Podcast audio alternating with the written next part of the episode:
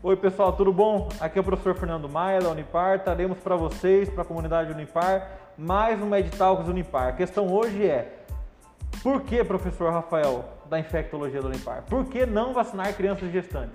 Já que a vacina é boa, por que a gente não poderia já vacinar essa meninada?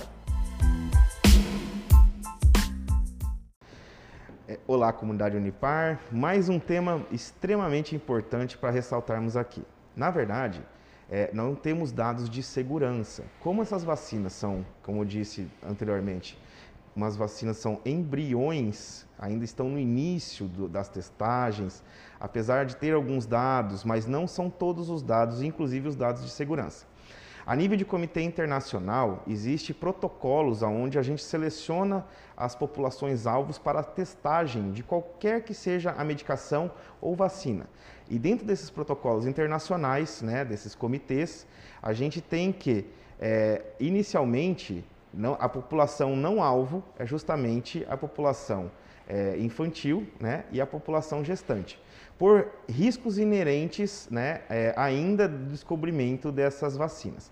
Mesmo que já tenhamos que algumas vacinas têm a formatação, a forma de ser fabricada, já segue padrões antigos, a inserção desse material viral, né, é, mesmo que seja só a parte externa, a cápsula, ou seja, é, um fragmento de material de RNA, ainda assim nos suscita um pouco de é, calma para análise da, desses dados. Então, sim, conforme for avançando é, a, a, as fases 4 e 5, nós vamos ter aí é, mais segurança para poder fazer a testagem em outras populações, incluindo a parte é, pediátrica né, e as gestantes.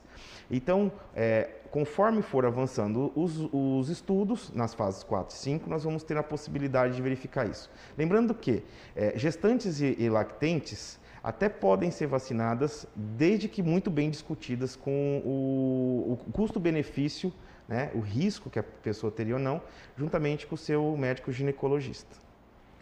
E no Brasil, inclusive, o professor Rafael foi orientado pela Sociedade Brasileira de Pediatria vacinar sim as lactantes que estão na linha de frente, né? Então, tem profissionais que estão aumentando, que estão lá dando a, a cara a bater na, no Covid, tem que ser vacinada sim, porque é um custo-benefício, a gente sabe, falta profissional, a gente não sabe como essa pessoa vai terminar respondendo ao final a infecção pelo Covid, então geralmente se orienta a vacinação sim. É importante a gente ter trazido isso daqui para não para tirar essa suspeita em cima da vacina, porque como o professor Rafael disse, é um protocolo internacional para qualquer vacina, qualquer medicação. Não é só porque é do Covid, não é só por conta da tecnologia que é. É porque realmente ainda não está tendo tempo de fazer. Inclusive, alguns países já começaram, né? A gente tem notícias de que a Pfizer já começou alguns testes, a AstraZeneca também.